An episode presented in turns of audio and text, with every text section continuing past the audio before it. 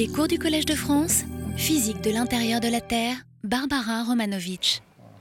Bon, on, va pouvoir commencer. Bonjour, messieurs, dames. Euh, je vois que tout le monde n'est pas en vacances, donc c'est bien. Je voulais, avant de commencer, euh, mentionner que donc, euh, mon dernier cours dans la série sera la semaine prochaine, le 5 novembre. Et la semaine suivante, il n'y aura pas cours, mais il y aura un colloque de deux jours, donc les mardis 13 et mercredi 14 novembre, qui fera intervenir euh, de, nombreux, euh, de nombreux intervenants euh, de, l'Europe et même euh, des États-Unis et du Japon. Et donc ce colloque sera en anglais. Et donc j'aimerais savoir, j'aimerais avoir une idée de parmi vous qui viendra à ce colloque? Parce que euh, a, euh, il faut organiser des pauses café, donc il faut savoir un peu. D'accord, donc il y a une vingtaine de personnes, quinzaine de personnes. D'accord, très bien. Bon, je vous remercie. Donc voilà, donc je vois qu'il y a une faute d'orthographe. C'est bien d'afficher les choses parce qu'on on voit les fautes d'orthographe. Ce sera corrigé. voilà. Bon, donc reprenons notre cours. Donc je vais continuer aujourd'hui sur la structure fine à la base du manteau. Nous avons euh, passé pas mal de temps sur la discontinuité de la desgonde et sa relation possible avec ce- cette transition de phase de la pérovskite en la post-pérovskite, qui est donc une nouvelle transition, une transition de phase découverte euh, récemment. Ensuite, la semaine dernière, j'ai passé pas mal de temps à parler d'anisotropie. Bon, C'était peut-être un peu compliqué, mais c'est aussi une observation importante. Donc, je vous rappelle, la biréfringence, on observe, au lieu d'observer une seule onde S, on observe, ou S diffractée, hein, l'onde S qui se propage à la, euh, à la limite noyau-manteau en- comme onde diffractée, on en observe deux. Donc, quand on regarde sur deux composantes, on observe deux ondes qui n'arrivent pas au même moment. C'est ça la biréfringence. Et quand on change de référentiel de manière appropriée, on voit qu'il y a une onde rapide et une onde lente. Donc, euh, c'est une manifestation de l'anisotropie. Et donc, on a essayé de relier ça, pour essayer de l'interpréter. On pense bien évidemment aussi au rôle de la pérovskite, de la post-pérovskite. Donc, j'en étais restée là. hein, et euh, donc, euh, je, vais continuer euh, en essayant de ne pas trop vous effrayer dans les référentiels et toute la géométrie compliquée, simplement pour en tirer un peu la partie importante du point de vue scientifique. Donc, je vous rappelle que pour qu'on puisse interpréter l'anisotropie sismique, donc ce qu'on observe de manière sismique, en termes de mécanismes euh, physiques, donc en particulier en termes de... On avait regardé la possibilité, il y a deux types euh, de phénomènes qui peuvent produire de l'anisotropie. L'anisotropie qui est basée sur la forme, hein, donc par exemple des empilements de couches, qui donneraient lieu à de la- l'anisotropie qu'on appelle radiale, et, euh, ou alors des inclusions fluides. Et un autre type d'anisotropie, c'est l'anisotropie qui provient de l'anisotropie intrinsèque des cristaux. Donc c'est de l'anisotropie microscopique qui se manifeste à l'échelle macroscopique. Et donc euh, là, on était en train de, j'étais en train de présenter les possibilités d'interprétation en termes de cette anisotropie donc euh, intrinsèque, hein, euh, lattice preferred orientation, comme on appelle en anglais. Et donc, pour pouvoir interpréter ce qu'on observe en termes d'anisotropie intrinsèque, on doit connaître un certain nombre de choses. D'abord, il faut connaître la structure cristalline dont on peut déduire le tenseur d'élasticité, euh, moyennant euh, certaines euh, manipulations ou certains calculs euh, donc de physique des matériaux, donc des, composants de la, de la base du manteau au niveau microscopique. Ensuite, il faut aussi connaître, donc tout ça, cette déformation va se produire dans une certaine, un certain contexte dynamique. Il va y avoir de la déformation due au mouvement euh, de la matière dans le manteau, due à la convection dans le manteau. Et donc il faut aussi connaître les systèmes de glissement préférentiel dans ces structures. Dans- quels sont les, quels sont les, plans de glissement euh, sur, lesquels euh, ces, structures vont se déformer.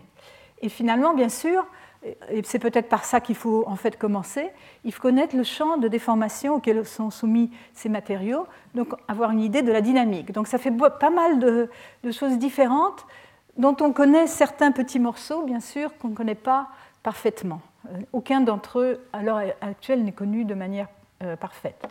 Donc euh, j'avais commencé à regarder d'abord la structure cristalline, donc le premier point, des différents composants principaux de la désgonde. Donc, je vous rappelle, c'est la perovskite avec sa transition de phase en post-perovskite, éventuellement à la base du manteau, mais on n'en est pas encore tout à fait sûr. Et puis le ferropériclase, hein, le MgFeO, qui est l'autre composant principal euh, euh, du manteau inférieur.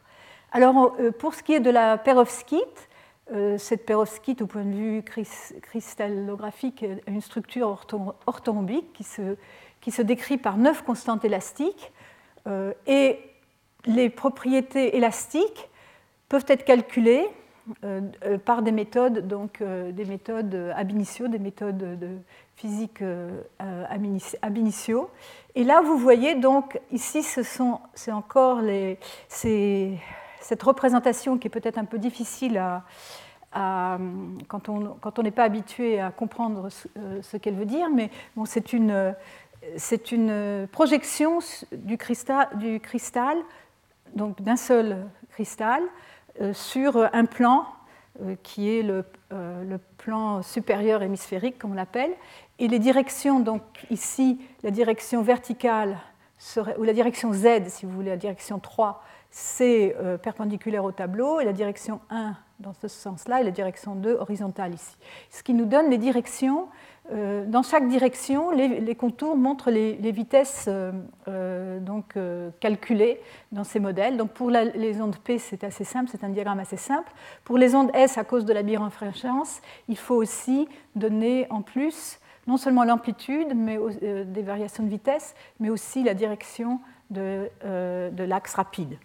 Et donc vous voyez ici, ce sont deux calculs fait par deux groupes différents, à des pressions correspondant à près de, dans la déseconde, 125-126 gigapascal, et à des températures approchant les températures qu'on euh, estime euh, dans le manteau profond, donc des calculs euh, dans les bonnes conditions, et ils obtiennent des, certaines différences, mais en fait ils sont en relativement bon accord.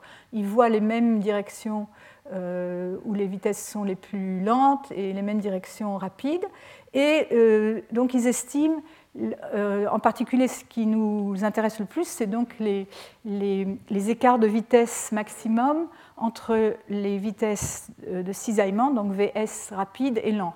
Et donc ils obtiennent quelque chose de l'ordre de 13 à 20% ce qui peut paraître une anisotropie importante, hein, une variation entre la vitesse la plus rapide et la vitesse la plus lente de, 20%, mais il faut bien penser que c'est au niveau d'un seul cristal. Et donc quand vous avez un assemblage de cristaux au départ orientés de manière plus ou moins aléatoire, il n'y en a qu'une seule, une petite proportion qui va s'aligner dans un écoulement. Hein, donc, euh, donc on, peut, euh, on peut euh, s'attendre à ce que l'anisotropie sismique observée sera beaucoup plus faible que l'anisotropie au niveau du seul cristal. Donc on considère que la, la perovskite, basée sur ces résultats récents, n'est pas tellement anisotrope. Elle l'est beaucoup moins que les deux autres composants en fait, de, de la, euh, de la. Donc s'il y a de la post-pérovskite, euh, elle sera plus, plus anisotrope que la pérovskite. Ici, vous avez trois exemples, deux exemples de calcul et un exemple de, euh, expérimental, donc obtenu par, par des expériences en cellule, en, dans une cellule à enclume de diamant, et donc aussi dans des conditions de température et de pression qui peuvent correspondre. Euh, bon, là, vous voyez qu'il y a quand même des différences. Ici à 4000 Kelvin, ici à 2000. Mais en tout cas, vous voyez qu'il y a des différences. Et euh, des différences en particulier plus importantes dans les, euh, dans les résultats, en particulier pour les ondes S. Il suffit de regarder les couleurs hein, pour voir la distribution des couleurs. Vous voyez qu'il y a quand même de différences. Ce en quoi les auteurs s'accordent, c'est que l'anisotropie est très forte. Vous voyez, elle est le double ici, 42% de l'anisotropie euh, monocristalline de, la perovskite. Donc la post-perovskite serait un candidat euh, plus, avantageux, si vous voulez, pour être la cause de l'anisotropie observée sismiquement on peut, s'attendre à ce, que cette structure soit plus, euh, plus, molle, si vous voulez, plus facile à déformer que la, euh, la structure de la perovskite. Et puis finalement, pour ce qui est de la magnésiovustite ou ferropériclase, euh, ici dans des proportions à peu près ce qu'on s'attend dans le manteau inférieur, donc de, de, magnésium et de fer, là aussi vous avez des grandes différences entre les, euh, différentes. Euh, enfin, non, en fait, ils s'accordent ils assez bien. Ils ne s'accordent pas trop sur l'amplitude. Hein. les couleurs sont plus, plus, plus, accentuées dans ce diagramme-ci que dans l'autre, dans les autres, mais les directions sont assez, euh, assez cohérentes.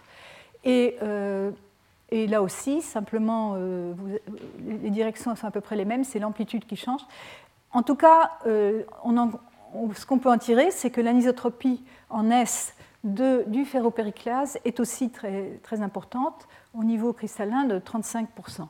Donc euh, les deux candidats possibles donc, euh, pour l'interprétation de l'anisotropie sismique en termes de, euh, d'anisotropie intrinsèque au niveau cristallin seraient le ferropériclase et la post-perovskite. Après, il faut voir lequel des deux est le plus important, joue le rôle le plus important tout ça, ça va jouer, enfin ce qui va jouer, ce sont euh, les valeurs, euh, euh, les valeurs précises de ces, de ces, anisotropies, les plans glissement de préférentiels et, et, aussi la proportion de chacun des, des minéraux à la base du manteau. Alors, le deuxième point, ce sont les systèmes de glissement. Alors là, bon, pour avoir le système de glissement, donc, on représente ça. Donc, d'une part, vous avez votre réseau cristallin qui vous donne euh, les, euh, qui vous donne les directions des vitesses rapides, etc. Et puis vous avez les plans de glissement qui sont indiqués par leur cosinus directeur. Donc ça c'est ça la notation, vous n'avez pas besoin de retenir ça nécessairement, mais simplement par exemple entre parenthèses ici 1, 0, 0, ça veut dire qu'on regarde le plan horizontal. Si, je regarde un référentiel comme ceci avec l'axe Z vertical, euh, le plan 1, 0, 0 c'est le plan non, pardon, le plan 1.0.0, c'est le plan euh, vertical dans le, pardon, dans, le, plan du tableau. C'est le plan dont la normale est décrite par, euh, par l'axe 1.0.0. Donc c'est comme ça qu'on les décrit. Euh, il suffit de savoir qu'on a besoin que cette notation est de ce type-là, mais les détails pour, pour l'instant ne nous importent pas tellement. mais donc quand on, regarde ça pour la perovskite, on s'aperçoit que même pour un alignement à 100%, euh, le, maximum d'anisotropie qu'on peut observer à l'échelle macroscopique est, relativement faible, seulement de l'ordre de 2%. Donc, euh, il y a pas mal d'études. Là, je vous montre un tableau. Ce n'est pas la peine non plus de regarder les détails. Vous ne verrez sans doute pas. Mais il y a un très grand nombre d'études dans les cinq dernières années euh, qui, des études expérimentales qui essayent d'atteindre les pressions et les températures euh, de la base du manteau, mais pas toutes les mesures sont faites dans ces conditions-là, et qui essayent de regarder euh, donc les plans plan de glissement dominant. Et vous voyez qu'il y a, euh, vous voyez quand regardez ces chiffres-là, il y a quand même pas mal de différences entre les, entre les auteurs. Euh, euh, différents auteurs trouvent 1, 1, 0, d'autres 0, 0, 1, d'autres 0, 1, 0. donc ça, c'est encore des, surtout des conditions expérimentales encore très, très variées. Donc des, études en cours, on n'a pas encore vraiment conclu sur la question. Alors regardons tout de même qu'est-ce qu'on peut faire de tout ça. Alors, le troisième point, donc le troisième ingrédient à inclure, c'était la déformation. Quel type de déformation à quel type de déformation peut-on s'attendre dans cette zone à la base du manteau? Donc, une hypothèse simple, c'est que si la base du manteau c'est une euh, couche limite, la convection va avoir euh, tendance, bien sûr, à avoir un écoulement plutôt horizontal. Hein.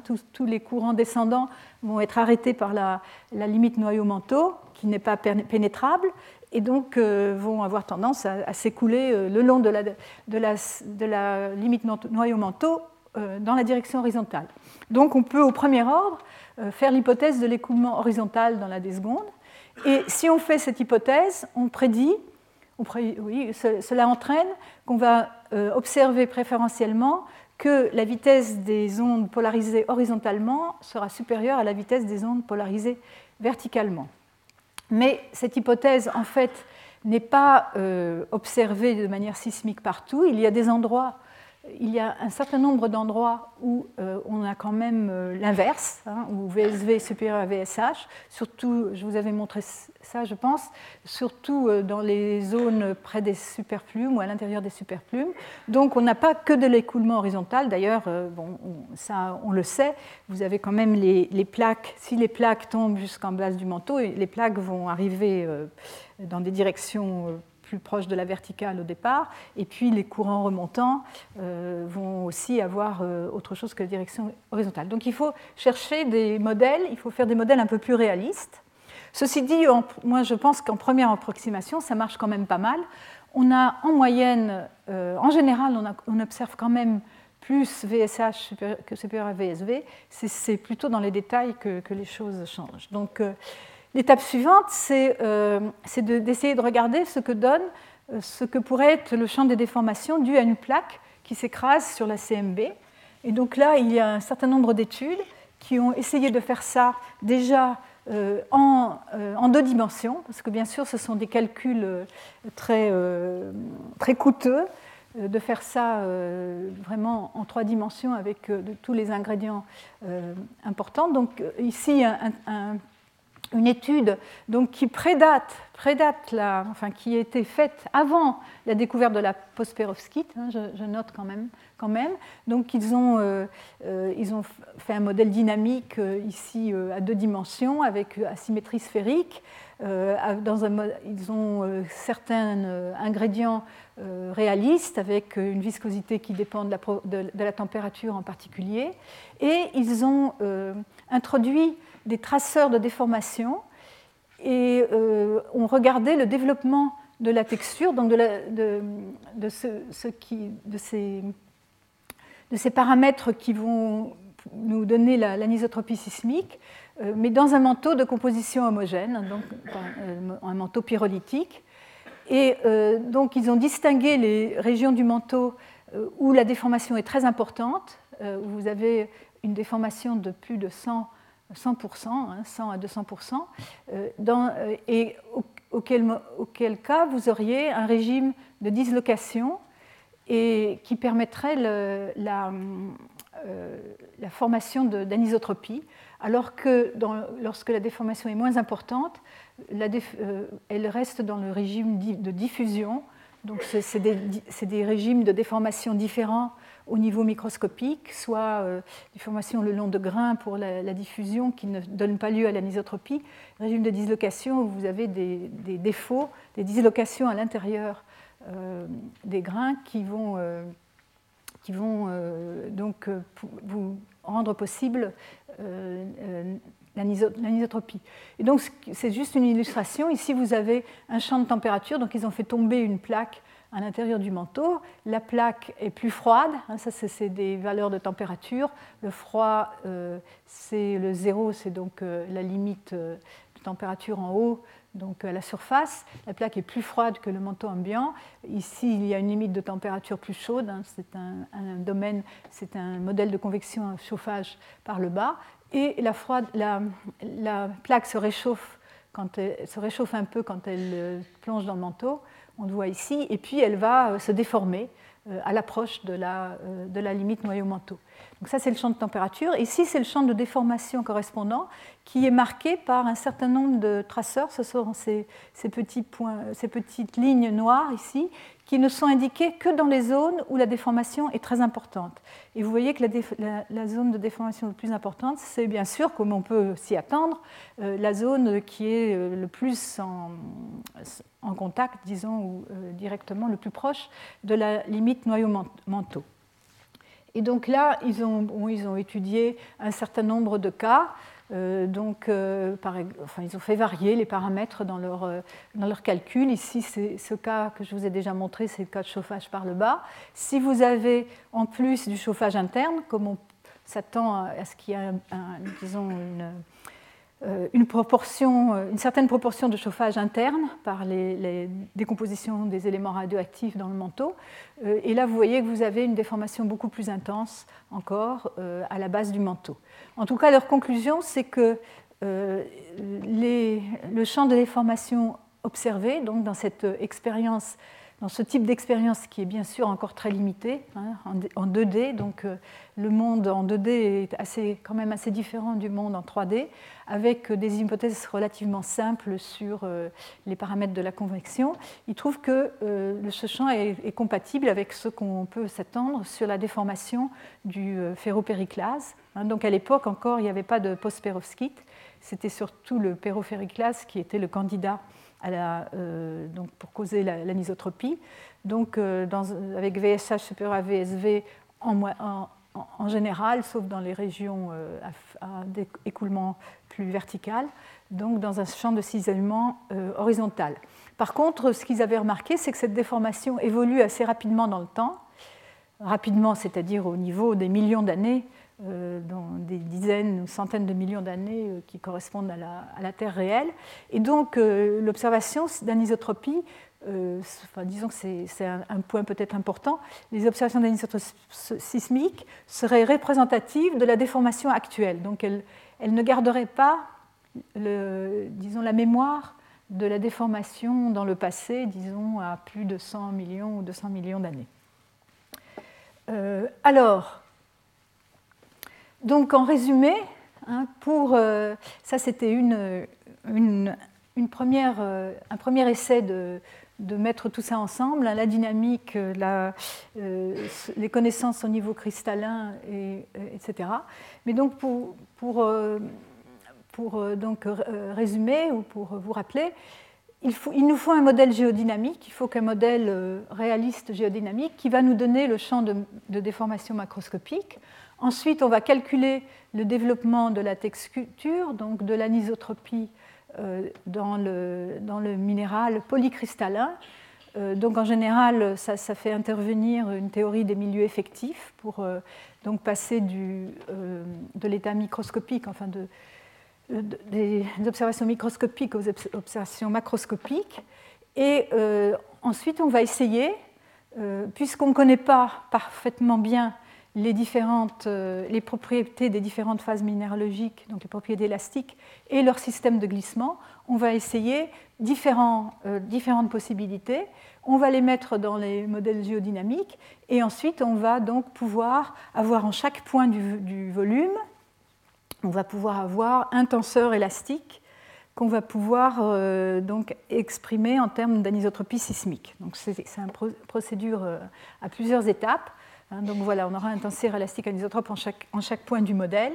Et, euh, et, donc après, on pourra comparer ça avec la sismologie, euh, le but ultime étant euh, la modélisation des formes d'ondes sismiques observées réellement, même avant l'interprétation qu'on en fait.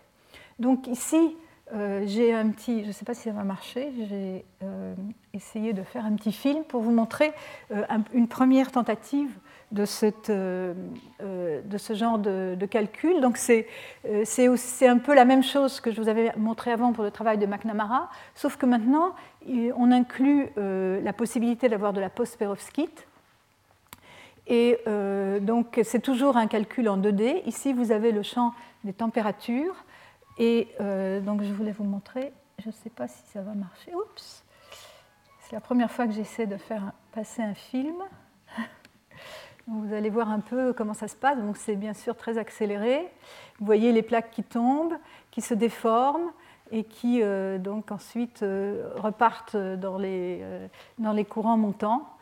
donc dans ce, dans, ce, modèle encore très simplifié puisqu'il est à 2D.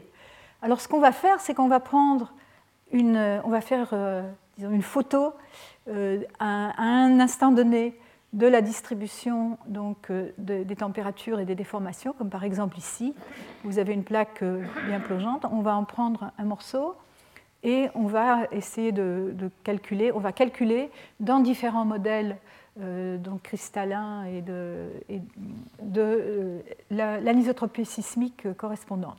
Donc ici, c'est représenté encore une fois. Donc, cette image donc, à un instant donné donc, dans, le, dans ce calcul, et on va regarder juste ce qui se passe tout à fait à la base du manteau, dans cette région très déformée par euh, l'arrivée de cette plaque-là, cette plaque bleue à la base euh, du manteau.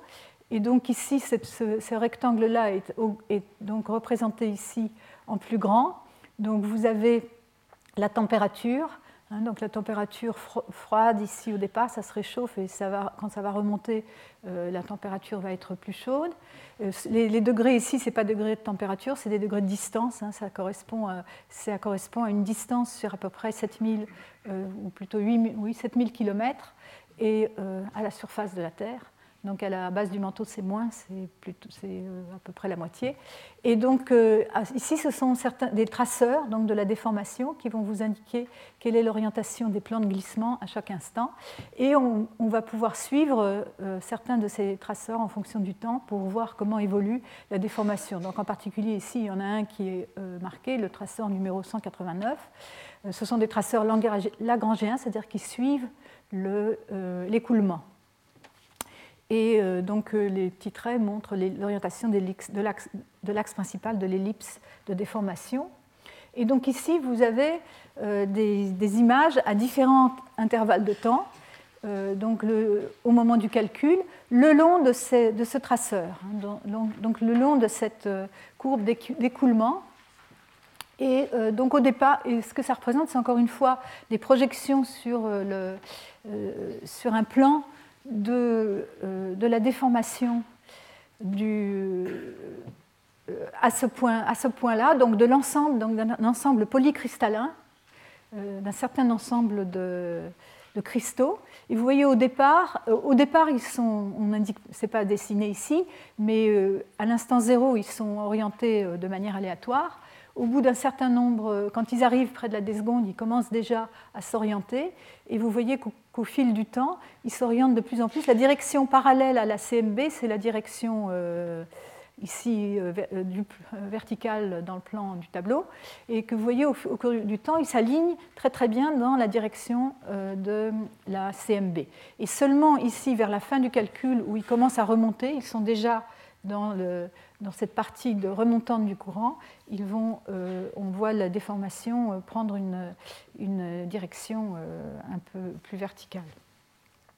Alors, bon, donc, on a pu évaluer un certain nombre de calculs donc théoriques de la, de la déformation dans la, dans la post Ici, quatre modèles euh, qui donnent des résultats différents avec des plans, euh, donc des plans différents de, glissement. Ici, 1, 0, 0, 0, 1, 0, 0, 0, 1. Et deux, calculs différents qui donnent ce plan-là. Ensuite, dans la perovskite et dans le, euh, la magnétosovustite, mais pure MGO. Et donc, on en déduit dans le, dans le c'est pas le volume, c'est le plan puisque c'est en 2D, euh, les valeurs euh, du rapport des vitesses des ondes S euh, polarisées horizontalement au rapport des vitesses polarisées verticalement, ici au carré. C'est ce fameux paramètre xi de l'anisotropie la, de radiale. Et donc chacun de ces modèles va donner une valeur différente.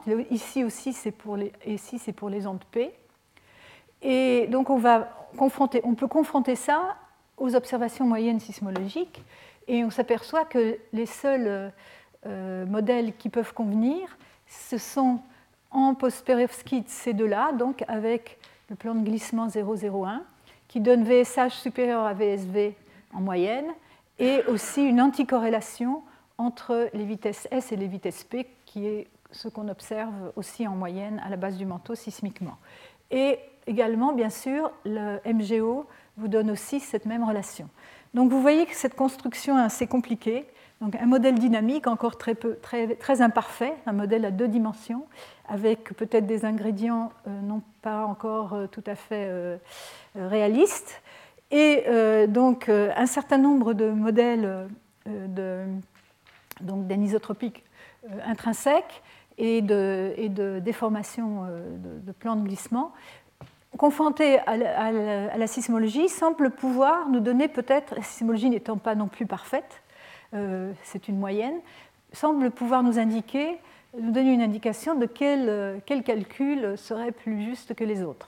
Euh, donc c'est ainsi qu'on procède vraiment en géophysique du manteau profond. On est obligé de rassembler des informations partielles, imparfaites, venant, provenant de différentes sources, pour euh, essayer d'en conclure euh, quelque chose. Donc ceci, c'est un article publié l'année dernière euh, et donc il reste bien sûr à être confirmé. Comme perspective dans ce domaine, ces calculs ont été faits en 2D, donc bien sûr il faut passer à la troisième dimension qui va changer pas mal de choses au point de vue de, ce qu'on peut faire au type de déformation. ensuite, donc ces calculs ont été faits en supposant une composition homogène, mais on peut aussi euh, essayer d'introduire euh, le fait qu'on pense qu'il y a des différences euh, de composition chimique entre les, les LLSVP, donc les, les mégapanaches, et les régions froides, les régions plus froides ou les régions plus, de vitesse plus rapide, l'anneau de vitesse plus rapide autour du Pacifique. en particulier, ici dans, dans cette dans ces calculs que je vous ai montrés, c'était, on, regardait simplement la structure la plus simple, sans fer, dans le MGO. Et donc, euh, il faut aussi regarder l'influence du fer sur les systèmes de glissement dans tous ces minéraux. C'est une influence qu'on pense être très importante.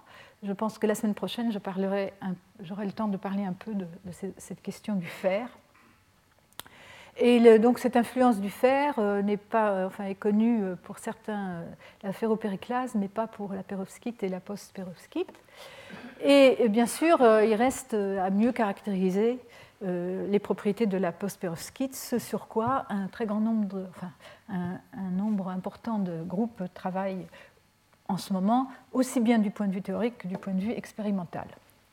Voilà, donc j'en conclus ici sur la partie anisotropie. Il me reste un, une dernière, euh, un dernier type d'observation euh, très caractéristique de la desgonde, qui est celui des les ultra low velocity zones. Donc je vais, parler de enfin, le reste de mon cours va être consacré à euh, ce phénomène étonnant observé aussi sismiquement. Donc je vais m'arrêter un, un, instant. Si vous avez des questions sur l'anisotropie ou sur la façon de procéder, c'est le moment. Ok, donc euh, je continue. Donc c'est ULVZ, c'est Ultra Low Velocity Zones. Elles, sont découvertes, elles ont été découvertes relativement récemment aussi, euh, il y a seulement 20 ans, donc euh, avant la post-perovskite, mais tout de même relativement récemment.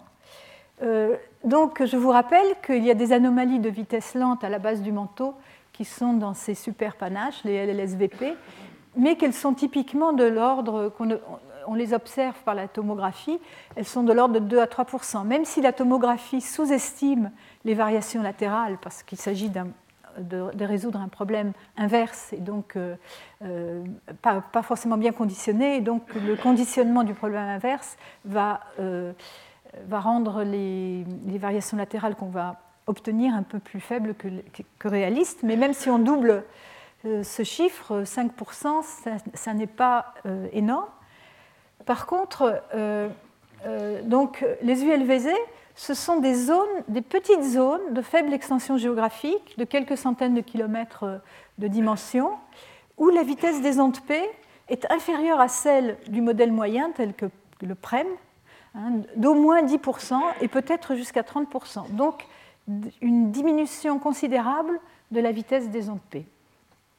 Alors, comment ont-elles été découvertes? Euh, voici donc, elles ont été découvertes euh, grâce à l'observation d'ondes SKS, euh, donc c'est les mêmes ondes qu'on avait vues pour l'étude de l'anisotropie dans le manteau supérieur, des ondes qui partent de, la source sous forme d'ondes S, qui se convertissent dans le noyau comme énergie P, onde P, compression, c'est le cas de SKS, et qui se reconvertissent à nouveau du côté de la station à la, limite noyau-manteau pour redevenir une onde S. Et il se trouve qu'il euh, y a une autre onde qui euh, arrive à peu près pas très loin en temps euh, de parcours proche de l'onde SKS, qui s'appelle l'onde SPDKS. C'est une onde qui arrive sur la base du manteau et qui se convertit en énergie P, mais qui va diffracter le long, du, le long de la base du manteau avant de plonger dans, la, euh, dans le noyau. Hein, donc c'est aussi une onde du même type, mais au lieu d'être une onde qui se propage directement dans le noyau, elle passe un peu de temps sur la CMB, euh, le long de la CMB comme onde diffractée. C'est le PD de SPDKS. Et euh, bien sûr, par symétrie, vous pouvez avoir deux ondes arrivant plus ou moins en même temps, celle qui est diffractée du côté de la source, SPDKS, et celle qui est au contraire diffractée du côté de la station, SK, donc SK, ensuite PDKS. PDS, pardon. Voilà. Donc, euh, a priori, ça va poser quelques problèmes pour l'interprétation parce qu'on ne sera jamais vraiment sûr, à cause des hétérogénéités latérales, etc., est-ce qu'on observe, ce qu'on observe est dû, si on observe des écarts par rapport à la moyenne, est-ce que ce qu'on observe est du côté de la source ou du côté de la station? Il va falloir utiliser différents stratagèmes pour le déterminer. Hein, donc il y a deux branches de ces ondes-là, euh, suivant que la partie diffractante est côté source ou côté station. Alors, euh, donc euh, on peut regarder en fonction de la distance épicentrale. Euh, ici, c'est euh, l'onde, la conversion de l'onde SKS par rapport à la SPDKS pour vous montrer un peu la, longueur parcourue le long de la D seconde, le long de la CMB, en suivant la distance épicentrale. Ici, donc, on commence à environ 107 degrés et on arrive euh, parce que 107 degrés, c'est l'angle euh, d'incidence critique pour l'onde qui se réfléchit à la base du manteau SC et qui se convertit en P, SCP, à partir d'un certain, certain, angle de, d'un certain angle de, réflexion, euh, toute l'énergie passe en, onde diffractée. C'est à 107 degrés dans un modèle moyen. Donc vous allez voir apparaître cette onde diffractée à ce moment-là. Et la distance parcourue n'est pas énorme, mais va jusqu'à environ 200 km euh, le long de la CMB.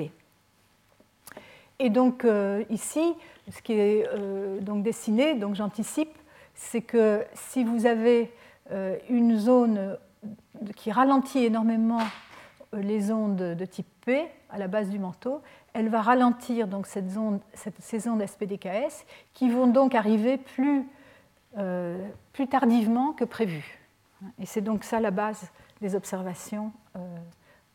Et donc les, premières études, c'était donc il y a 20, ans, l'étude de Garnero et al. ils ont étudié certains séismes dans les îles Fidji observés dans les Amériques et puis des, séismes, profonds. Les séismes profonds sont toujours euh, préférés dans ce cas-là parce qu'ils euh, ont en général des, pulses, euh, des, formes d'ondes très, très bien marquées avec un bon signal sur bruit parce que l'onde de, profondeur, celle qui va d'abord à la, surface avant de, plonger, est bien séparée parfois de plusieurs dizaines de secondes, enfin 50 secondes ou plus. Euh, donc on peut, bien séparer. Euh, enfin, ce, sont, vraiment des, séismes idéaux pour regarder les formes d'ondes des ondes S et des ondes S diffractées. Donc voilà ces deux, régions, une qui traverse donc la, base du manteau dans l'Atlantique et l'autre dans le Pacifique. Et donc on peut contraster deux séismes profonds euh, et vous voyez ici, donc, euh, les c'est donc des, enregistrements sur la composante radiale. Hein, c'est là où on s'attend à voir l'essentiel de l'énergie SKS. Euh, et donc, vous voyez ici l'onde SKS, les, les, enregistrements sont alignés sur l'onde SKS. Et ensuite, vous avez derrière, la flèche indique l'arrivée de l'onde SPDKS. Et vous voyez euh, donc parfois euh, un peu plus compliqué, etc. Et ce qui est observé, c'est que euh, on, peut, calculer le temps différentiel, donc ce temps-là, entre l'arrivée de l'onde SKS et l'arrivée de l'onde SPDKS, qui se mesure en, secondes ou, ou, dizaines de secondes. Et dans le modèle de référence, donc ici le modèle PREM, la ligne continue, vous avez cette courbe-là qui vous donne les prévisions, donc euh, le calcul du calcul, dans ce modèle de référence. Et euh, les données observées pour, euh, pour ces deux cas-là sont données par les triangles et les cercles. Et vous voyez que le temps différentiel entre ces deux ondes est plus élevé de quelques secondes, d'une à deux secondes, par rapport au, à celui prédit par le modèle moyen. Et que pour les expliquer, ils ont construit des modèles qui sont donc marqués ici par les pointillés, où ils ont euh, considéré une zone d'épaisseur 50 km ou 100 km à la base du manteau, avec un ralentissement euh, de moins de... Euh, je crois que c'est 5%, 6%, quelque chose comme ça, je ne sais plus exactement. On va voir ça tout de suite.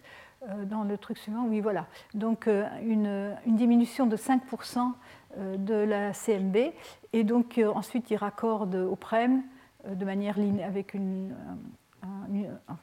linéairement soit 50, soit 100 km au-dessus de la CMB. Et bon, ils, ils montrent aussi que c'est justifié de considérer des modèles de ce type-là parce que cette onde SPDKS est principalement affecté par la vitesse à la base du manteau. On peut bien le concevoir que la différence entre SKS et SPDKS, euh, c'est surtout dû à ce parcours à la base du manteau qui n'existe pas dans l'onde SKS. Alors, euh, donc ici vous avez, pour, pour, comparer les modèles, les différents modèles, ou les prévisions des différents modèles, le PREM, ici avec SKS et SPDKS. Et puis ici, vous avez encore une autre énergie qui correspond à une onde qui s'est réfléchie sur la graine, SK petit IKS. Et ici, les deux modèles retenus qui euh, montrent, bon, ça se voit peut-être pas très bien, mais qui montrent un écartement plus grand euh, entre l'onde SKS et l'onde SPDKS. Donc il s'agit d'un petit nombre de secondes, mais qui est assez important tout de même euh, pour euh, être significatif. Mais euh, donc, on a ici, ils ne peuvent pas vraiment distinguer entre ces deux, ces deux modèles en étudiant ces ondes, qui sont des ondes de relativement longue période. Je vous rappelle qu'on est encore en 1995. Il y a encore, la plupart des sismologues étudient encore des sismogrammes analogiques, dans ces sismogrammes enregistrés sur papier et donc des enregistrements qu'on appelle longue période. Et pour voir les détails de ce genre de structure, il faut pouvoir regarder aussi bien les longues périodes que les courtes périodes. Et donc il faut avoir des enregistrements large bande qui, à l'époque, commençaient à, être. Euh, donc il y avait les stations large bande digitales, numériques, commençaient à être euh, euh, installées autour du monde, mais, mais, encore. L'accès aux données était encore relativement difficile. Donc, euh, il travaillait surtout sur ces, vieilles données euh, analogiques. Et donc, pour avoir de meilleures contraintes sur l'épaisseur euh, de, ces zones, de ces zones, il a fallu attendre plus, plus longtemps, avoir de meilleures observations large bande. En tout cas, il y a eu aussi d'autres possibilités d'observation. Je m'excuse pour cette mauvaise résolution de, cette figure. Il y a aussi, on peut ajouter aux ondes SPDKS d'autres ondes telles que les ondes réfléchies une fois à la CMB, la comparaison avec les ondes réfléchies une fois à la CMB, les S2KS, SKKS. Et puis, euh, donc ici, c'est un exemple où vous avez deux euh, observations contrastées, une partant de Fidji vers euh, l'Amérique du Nord qui donc va en particulier les ondes SPDKS si la, structure vient de côté de la source dans la secondes. ceci se passe dans le super panache du Pacifique. Et par contre, pour euh, ce séisme ici, euh, dans les, euh, ici donc, dans les îles Sandwich, les régions donc, échantillonnées ne correspondent pas à des régions de superpanache. Donc c'est deux, deux, régions différentes. Et ce qui est dessiné ici, donc la comparaison des données avec le PREM, ici donc les données en noir, les les, en, euh, les, prédictions du PREM en pointillé. Et vous voyez qu'il y a des différences de temps d'arrivée importantes, aussi bien pour l'onde SPDKS que pour l'onde S2KS.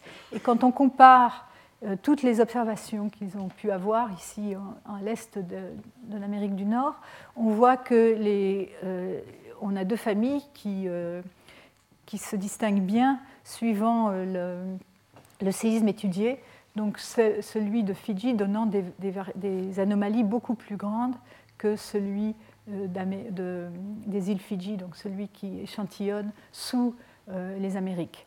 Donc, euh, ce qui montre qu'il y a des variations latérales et donc aussi des, observations assez différentes suivant les régions. Alors, donc ici, c'est donc pour voir un peu ce qu'on peut résoudre au point de vue de la modélisation. Ici, vous avez euh, donc un modèle tout simple avec une couche de 40 km d'épaisseur, euh, l'onde SKS avec ici l'onde SPDKS qui se propage euh, donc sur à peu près 200 km à la base du manteau à ces, distances-là.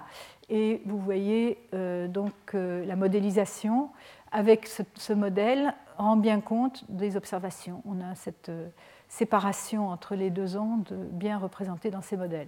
Et donc, euh, il propose, dans cette étude-là, il propose 10% de réduction en VP sur une épaisseur de 40 km. Donc, euh, déjà assez considérable.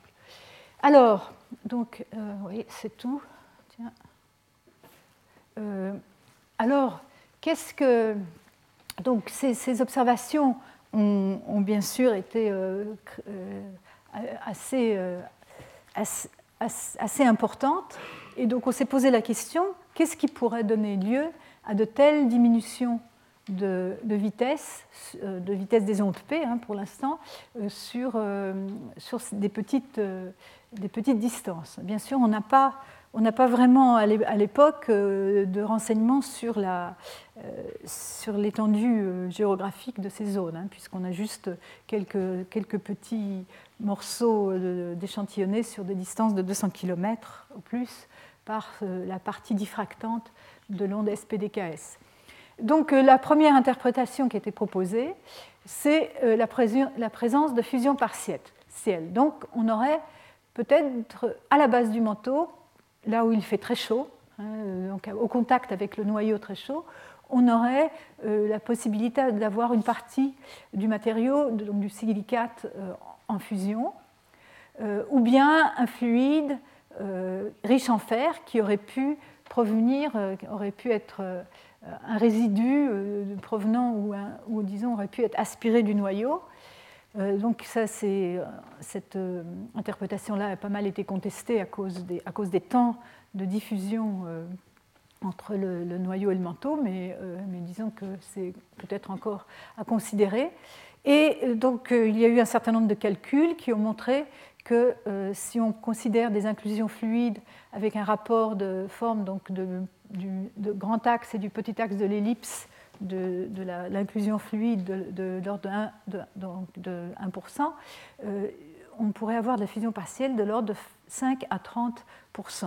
Hein, donc ici, ça montre en fonction de la proportion de fusion, quelle serait la vitesse euh, des ondes P euh, dans, euh, avec les données, enfin les, informations qu'on connaissait sur les propriétés physiques des silicates. Et donc c'est de là que vient ce, chiffre-là. mais alors l'important, c'est que si c'est de la fusion partielle, on peut s'attendre qu'il y ait aussi des, réductions importante en vitesse des ondes S, encore plus importante. Les ondes S sont encore plus sensibles que les ondes P à la, présence de fusion partielle. Et donc, on peut s'attendre à ce qui est pour, pour disons, 10% de réduction dans la vitesse dp, on peut s'attendre à avoir 30% de réduction en vitesse des S. Alors jusque-là, il n'y avait que des observations sur les vitesses des ondes P. Donc les gens se sont euh, ensuite précipités sur euh, essayer de trouver des observations qui pourraient euh, confirmer ou infirmer ce genre de prédiction. L'autre interprétation possible, qui aurait d'ailleurs les mêmes conséquences pour, ou des conséquences similaires pour ce qui est des ondes S, c'est qu'au lieu d'inclusion fluide, on pourrait avoir des hétérogénéités latérales à l'état solide, euh, mais euh, donc euh, des hétérogénéités de composition.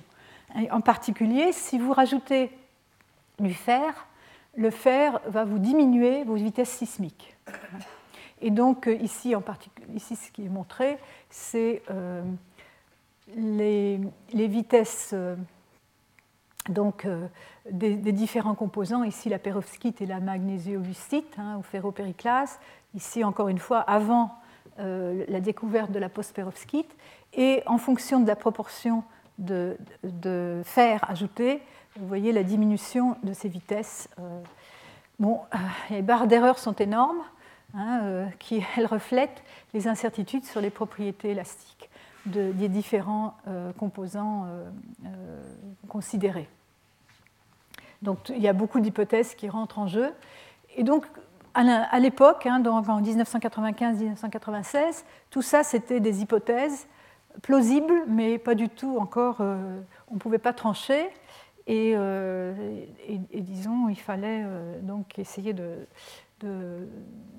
d'explorer ces, deux hypothèses, d'une part par la sismologie pour voir s'il y a des différences ou des diminutions de, la vitesse des ondes S, et d'autre part en améliorant les connaissances sur les propriétés euh, donc, euh, de la physique des matériaux.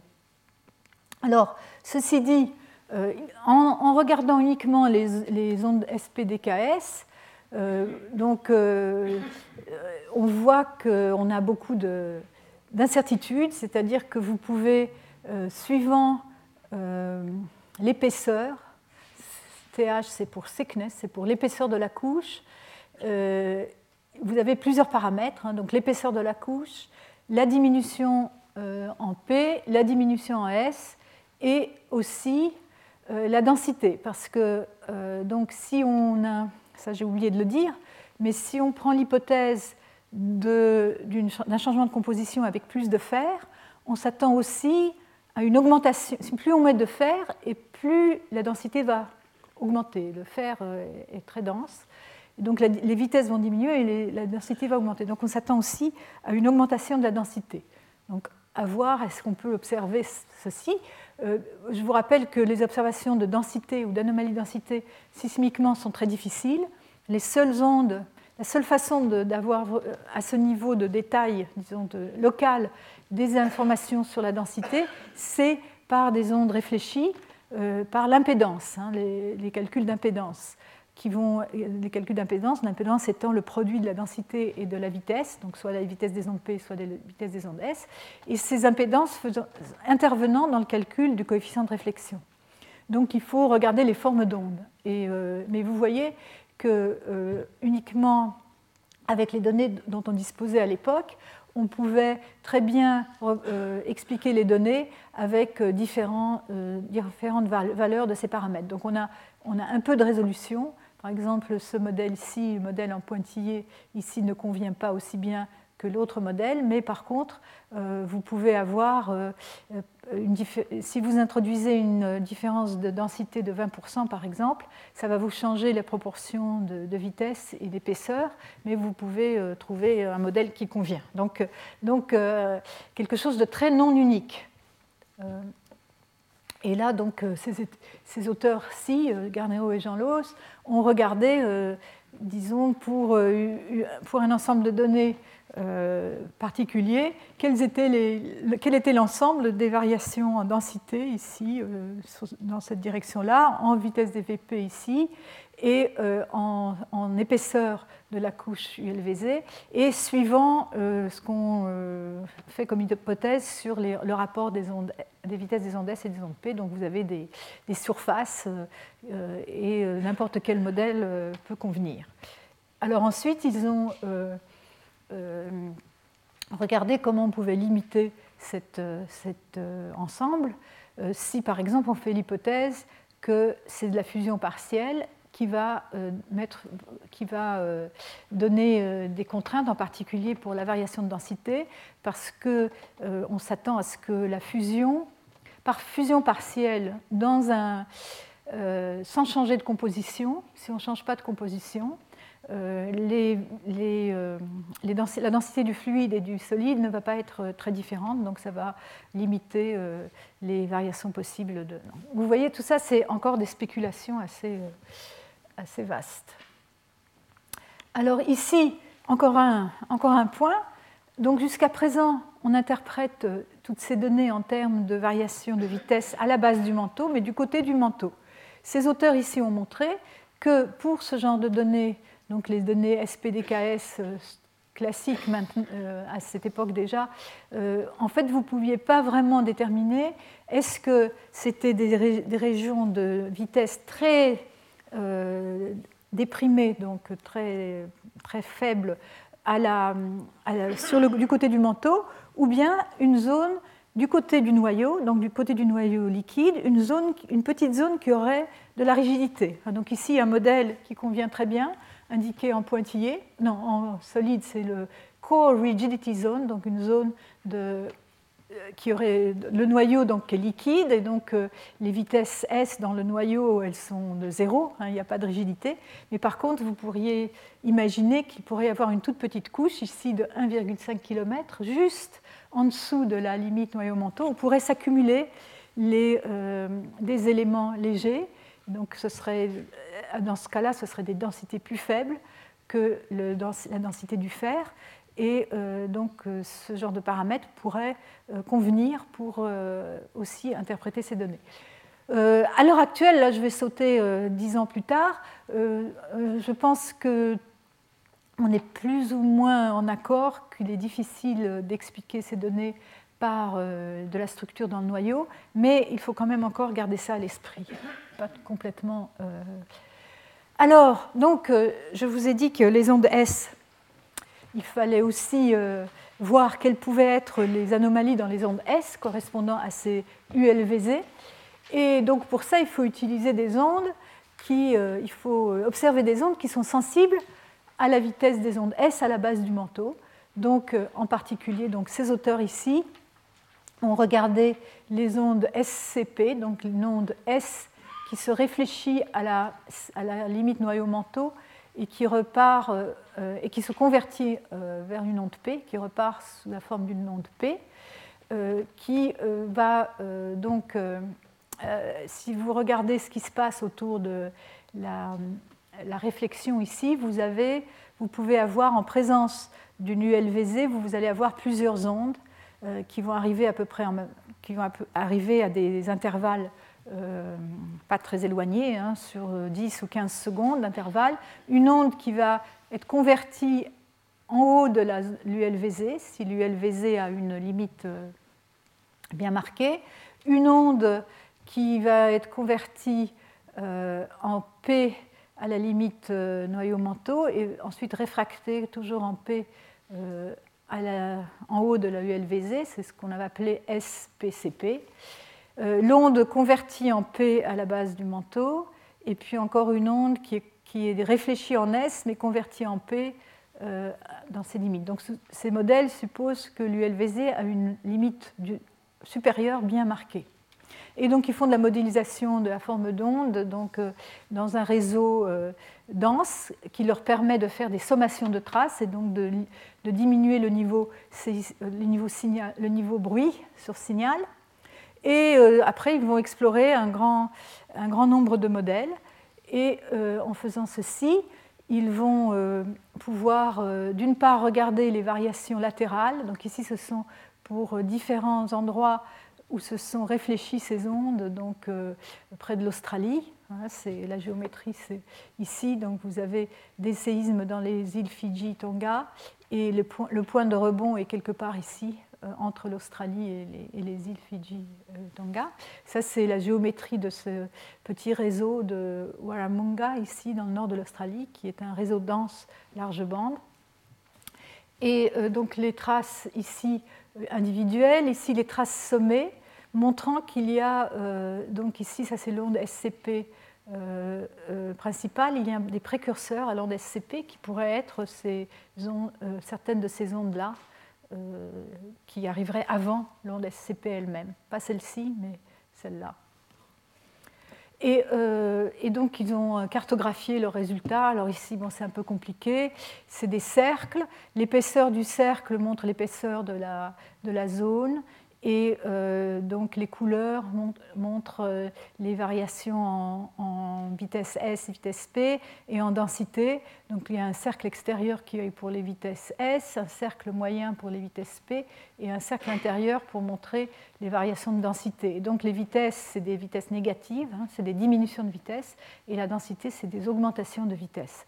Et donc, euh, bon, leur modèle préféré, euh, donc, euh, trouvent qu'ils peuvent expliquer leurs données par des épaisseurs variant de 5 à 20 km. Hein, c'est quand même tout petit euh, par rapport au rayon de, du manteau et à l'épaisseur du manteau. Une réduction, ou même par rapport à la D seconde, hein, qui je vous rappelle est plutôt de l'ordre des de, derniers 200-300 km du manteau réduction de 0 à 10% des, vitesses P, réduction des vitesses S de 10 à 30% et une augmentation de densité pour aller jusqu'à 50 ce qui est considérable. Mais bon, euh, certains des modèles sont, moins, sont plus modestes, euh, comme celui-ci par exemple. Et vous voyez, euh, ce qui est important, c'est qu'il y a des variations latérales assez importantes.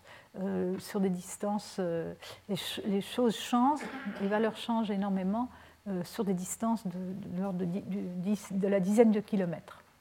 Et donc ceci, c'est le résultat. Hein. quand ils assemblent toutes leurs, euh, données, ils, vont avoir en fonction de... Euh, pour un rapport VS-VP donné ici, moins 8% pour VP, moins 25% de VS, la densité et alors ça, je ne sais plus. Et ça, c'est l'épaisseur de la couche, oui.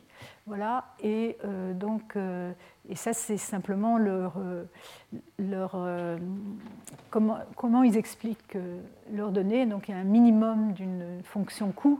Hein. ils cherchent le minimum. Ici, le minimum est ici à 10% pour la densité et environ aussi 8-9 km pour l'épaisseur. Et ici, c'est en pour une valeur, des valeurs différentes de variation PPVS, moins 10% pour chacun, ils trouvent encore une épaisseur de l'ordre de 10 km, une variation de densité de 10%. De, 10%. Donc, euh, euh, ceci serait, ce rapport, donc ils ne peuvent pas vraiment trancher, mais ils disent que ce rapport de 25% à 8% entre les VS et VP se rapproche à ce à quoi on pourrait s'attendre en cas de fusion partielle. Et euh, par contre, l'augmentation de densité paraît être un résultat robuste. Donc ça, c'est une nouveauté importante, hein, non seulement le fait qu'il y a... Euh, euh, et donc, 10% d'augmentation de densité, c'est difficile à expliquer par simplement un effet thermique, donc fusion partielle ou non. Et donc il faut, donc propose qu'effectivement il faut, il faut qu'il y ait une proportion de fer plus grande ou d'un autre élément dense dans la partie liquide, mais bien sûr le fer est, le candidat euh, préféré. Donc pour conclure, les observations qui ont été faites, et donc il y a depuis il y a eu de nombreuses études, hein, depuis 19, pendant les 15 ans euh, depuis la, découverte de, ces ultra-low velocity zones, euh, ce sont des zones relativement peu épaisses, à la, à la limite noyau-manteau, de 5 à 50 km, avec des réductions de la vitesse d'épée jusqu'à moins 10% et de la vitesse des S jusqu'à moins 30%, et une augmentation de la densité qui pourrait être de l'ordre de 10%. a priori, ceci c'est en accord avec la, la, possibilité de fusion partielle des roches du manteau inférieur, bien que la proportion de fer doit être augmentée. Et alors sur l'extension latérale, peu de renseignements. Ici, c'est une. Je voulais vous montrer aussi ici. Donc ça, ça date encore de 98, une carte qui a suggéré qu'il y avait une corrélation entre les endroits où on observe des, ULVZ, donc ici en rouge, et euh, les, endroits où il y a des, euh, points chauds, hein, des hotspots, des points chauds. Les points chauds sont ici indiqués par, euh, en fonction de leur vigueur, qui s'exprime en termes d'un certain flux de, matière dans, les, dans, le volcanisme. Et, vous voyez, bon, ce que je n'aime pas dans cette euh, diapo, qui est déjà assez ancienne, c'est qu'ils ont vraiment extrapolé les régions où ils ont vraiment observé les ULVZ sont des toutes petites régions de l'ordre de 200 km. Et en fait, ce qu'ils ont dessiné ici, c'est ce qu'on appelle la zone de Fresnel, c'est-à-dire la zone supposée d'influence de, des ondes considérées est donc euh, lié à la longueur d'onde. Donc ça leur donne des, énormes euh, régions, mais en fait euh, les observations elles-mêmes elles sont beaucoup plus petites, aussi bien dans les régions où ils les ont observées que les régions bleues où ils ne les ont pas observées. Donc cette, cette observation de corrélation avec les, les, hotspots qui est marginalement valable statistiquement est à prendre avec des pincettes, je pense. ceci dit, bon, il y a eu plus d'observations et euh, cette carte-ci est une carte fluorescente de 2010 qui montre peut-être de manière un petit peu plus réaliste les endroits où les ULVZ ont été détectés et les endroits où elles n'ont pas été détectées. Et on voit tout de même, euh, on a quand même une suggestion de corrélation avec euh, la distribution des vitesses du point de vue tomographique, donc la distribution, la localisation étant de préférence en bordure des euh, superpanaches ici et, là. Donc, euh, alors que les zones dans l'anneau de, vitesse rapide, euh, on a peu ou pas du tout observé ces ULVZ. Donc une relation tout de même avec les, super, les, superpanaches, les LLSVP, qui qui suggère une relation avec la température, bien sûr, mais qui pourrait aussi suggérer euh, une relation de composition avec peut-être un enrichissement en fer euh, dans toutes ces régions. Donc, encore une fois. Alors, sur la taille, je vous disais qu'il n'y a pas grande information. Ceci dit, récemment, euh, dans une étude d'une de, mes étudiantes, nous avons pu observer des ondes diffractées, des ondes S diffractées, le long de la limite nord de la du superpanache pacifique. Hein, ici, vous avez les États-Unis, ici l'Australie. Et la région, donc ici, ce sont ces trajets-là. Donc, observés sur un réseau, très dense qui s'appelle USRA. C'est un réseau euh, installé depuis 2007 en Amérique du Nord. C'est le réseau le plus gros, le plus euh, de, cette densité dans le monde entier. Et en fait, c'est un programme où le réseau se, déplace tous les ans euh, il, encore un à l'ouest des États-Unis. Euh, tous les ans, il couvre euh, environ 1000 km, 1000 ou même peut-être 1500 km de, largeur sur tous les États-Unis. Et il en est actuellement déjà presque, il est presque arrivé, il est quelque part ici actuellement, au centre des États-Unis, plutôt du côté est. Et c'est des stations, il y en a tous les 70 km. Il y a 400 stations à chaque, à chaque instant d'installer. Et tous les ans, donc, euh, on en déplace un certain nombre, ce qui permet des études d'une finesse à cette échelle-là euh, qui n'a pas été possible jusqu'à présent, parce que soit on a des réseaux très denses, mais qui sont d'envergure euh, très petite, euh, soit euh, les réseaux euh, régionaux ou globaux ont des séparations de stations beaucoup trop grandes pour pouvoir faire les études. Donc ça, c'est un aparté sur, sur les réseaux sismologiques. Donc là, on se trouve bien à cette limite. Hein. Je vous avais montré cette carte qui montre la distribution en deux, familles des vitesses sismiques S à la base du manteau. Donc on est sur cette bordure-là du superpamache africain à la base du manteau. Et euh, donc, euh, cette étude d'ondes diffractées a permis pour euh, la première fois, je pense, une estimation assez précise de la taille horizontale d'une de ces grandes anomalies. En fait, on a trouvé assez grande. On a trouvé le modèle préféré, bien sûr, il y a quelques trade-offs aussi entre la, hauteur, la, diminution en, termes de, de, vitesse des ondes S et la taille, mais le modèle préféré a environ 800 km de diamètre, donc on a essayé des modèles très simples, des modèles cylindriques, hein, donc de base circulaire, parce qu'on n'a pas la résolution pour faire mieux et euh, donc euh, moins 20% de réduction, réduction de 20% des vitesses des ondes S. Et donc je voulais simplement vous montrer euh, comment, comment on voit ça dans les, dans les données. donc ici, vous, avez, vous parcourez en fonction de l'azimut donc un séisme ici enregistré à toutes ces stations en Amérique du Nord. La partie verte, c'est la partie qui échantillonne la base du manteau, donc la, partie diffractée de l'onde S diffractée, ce sont des ondes S diffractées. Et euh, donc, euh, en fonction de l'azimut, donc plus vous allez vers le sud, donc plus l'azimut augmente à partir du nord, vous allez échantillonner de plus en plus euh, le superpanache et vous allez à un moment donné passer à la frontière. Et en fait, ce qu'on voit, ceci, c'est ici, c'est deux bandes de fréquences de filtrage différentes. on peut se concentrer sur celle-ci. On voit l'onde S diffractée euh, euh, directe qui, à un moment, disparaît, alors qu'elle ne devrait pas. Je n'ai pas ici euh, la, correspondance avec le modèle, le modèle PREM. Si vous regardez dans le modèle PREM, vous verriez des amplitudes qui continuent ici. Elles arriveraient à peu près en même temps, même, au même moment, n'importe quel que soit l'azimut. Et euh, vous n'auriez pas ici cette énergie-là. Donc on voit que l'énergie de l'onde S est peu à peu transférée dans ce qu'on appelle un post-curseur, donc une, énergie euh, qui provient en fait des bords de cette anomalie, euh, de anomalie qu'on a identifiée.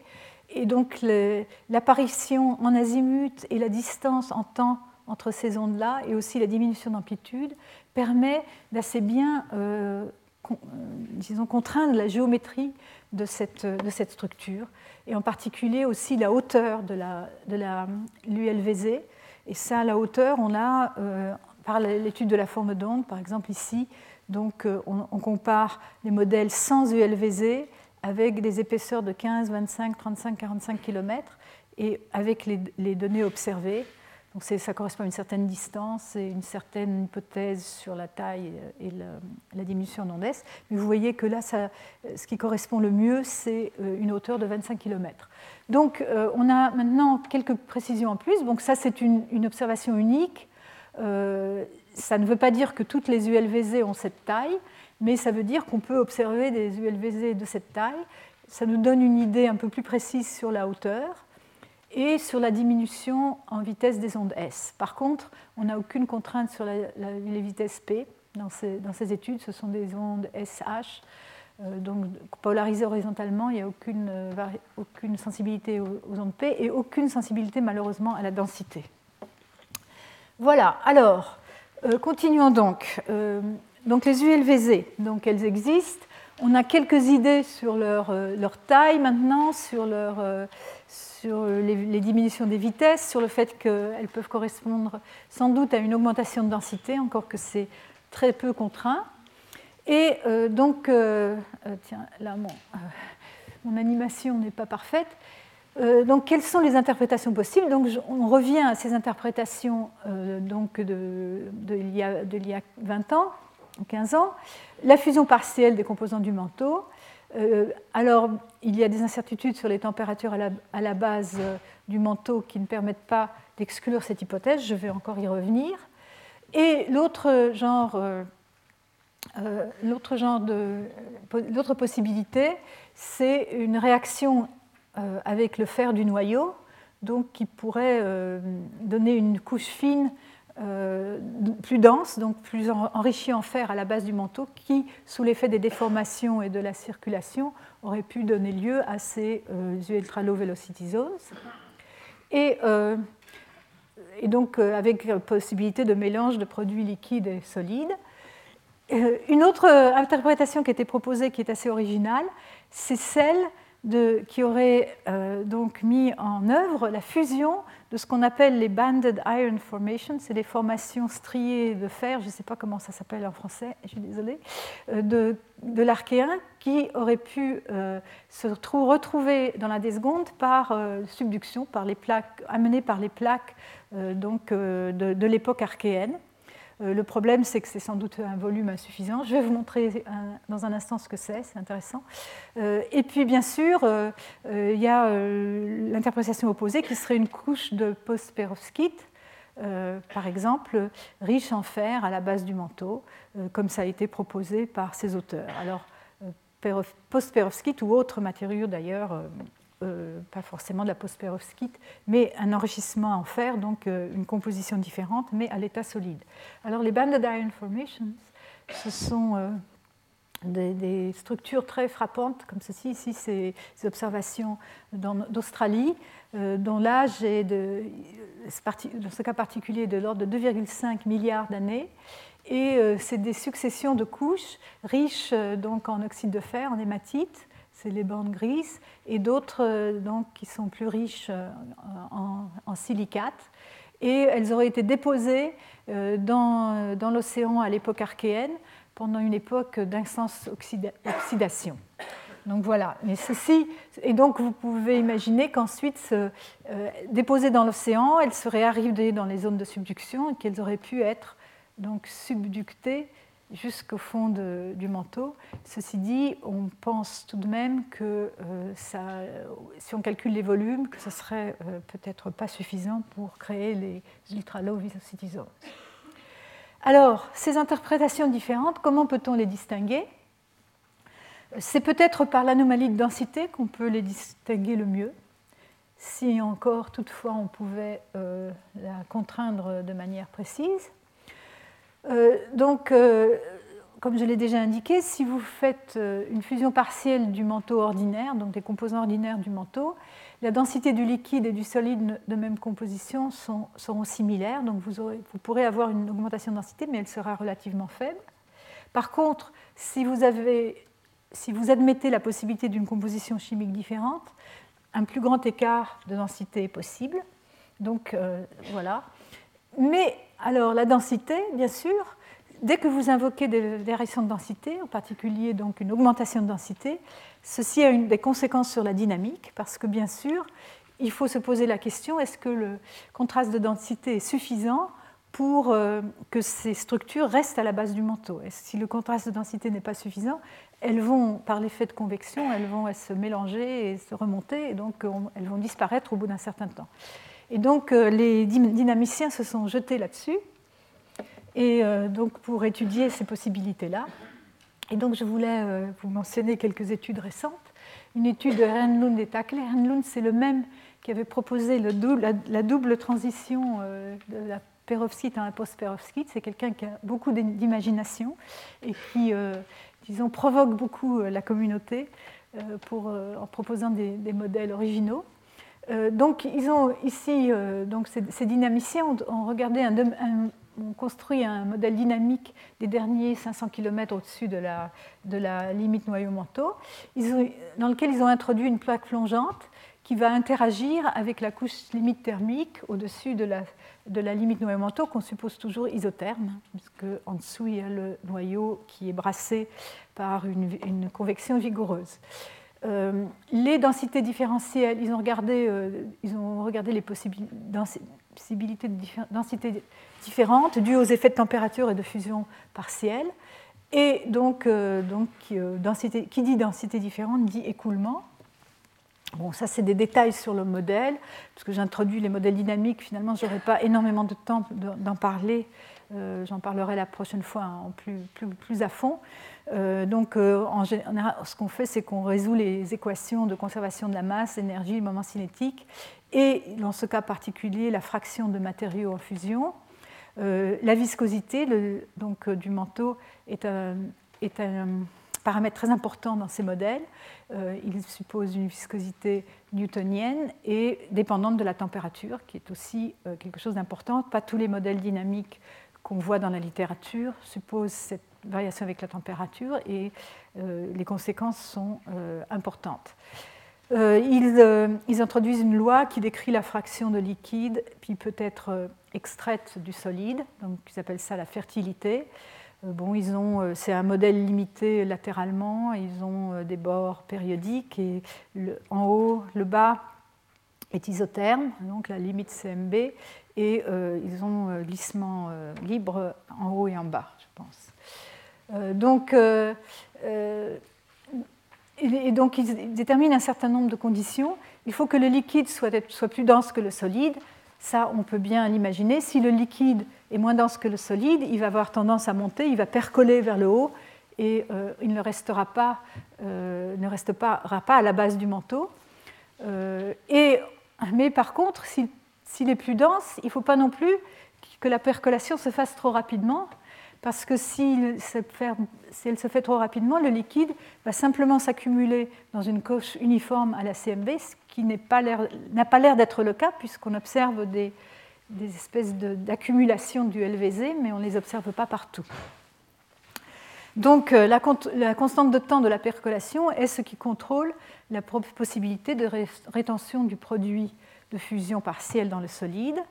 Euh, donc euh, il faut un certain nombre de conditions. Il faut que le fluide donc, dérivé de cette fusion partielle ait une grande viscosité.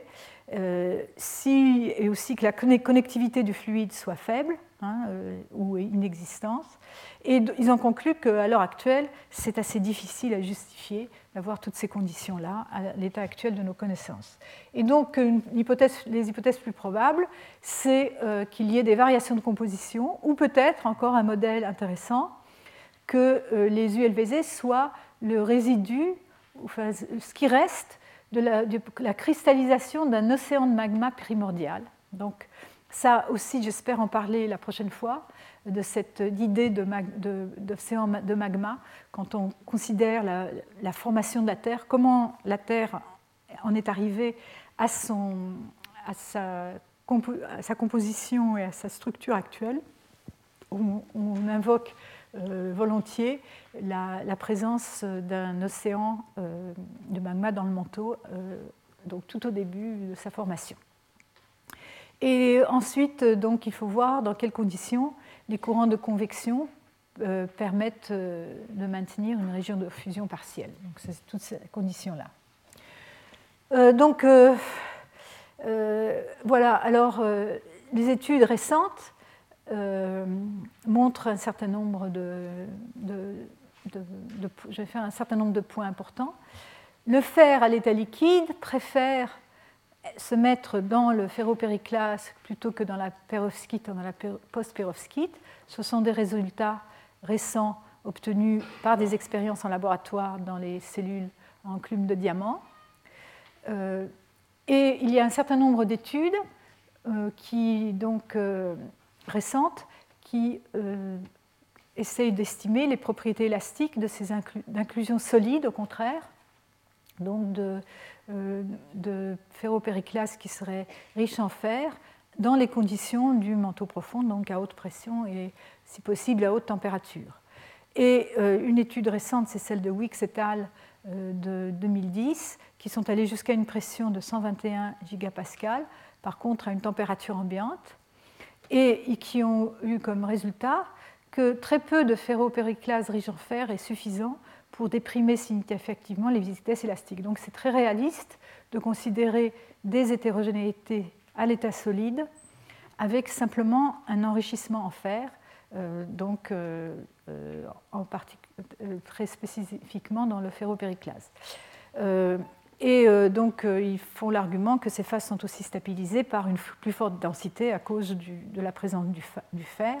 Et donc la possibilité d'inclusion solide, donc euh, que la nature des ULVZ serait du solide mais de composition différente, est très, euh, acceptée à l'heure actuelle. Ici, ce sont simplement un graphique pour indiquer les, le, euh, donc les résultats de, cette étude de Wicks et al. récente. Euh, donc, euh, ils ont euh, fait ces expériences donc, en associant la cellule à enclume de diamant avec les synchrotons, les, diffraction des ondes X anélastiques très spécifiquement, température ambiante, pression jusqu'à 120 gigapascal, donc approchant la base du manteau, la base du manteau.